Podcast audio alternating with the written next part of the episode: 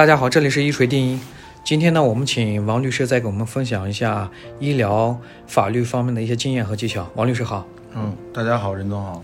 王律师，很多发生医疗纠纷的患者呢，他在第一时间他会有两个选择，一个呢就是去当地的医调委去调解，另外一种呢就是直接去找律师去诉讼。嗯，那么这两这两种方式有什么不同呢？呃，我认为两种方式各有利弊。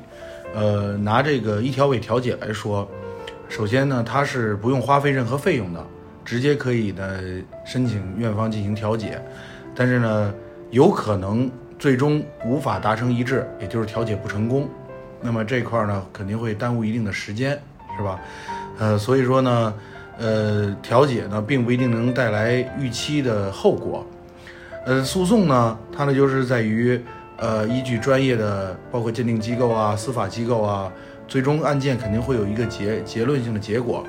但是呢，如果呢在不清楚具体院方的过错之前，贸然的诉讼，有可能最终诉讼结果并不一定满意。嗯，所以呢，导致呢，呃，花费了诉讼费啊、代理费等等很多费用，但是可能最终的结果并不能够让家属所接受。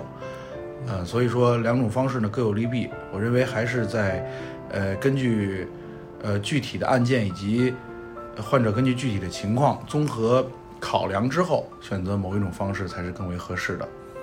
这个确实，因为很多患者他可能在这种情况下，他就第一时间要么就去找律师了，确实会存在像您说的这种情况，有可能最后案件的结果其实并没有他期待的这种结果。嗯，是的，嗯。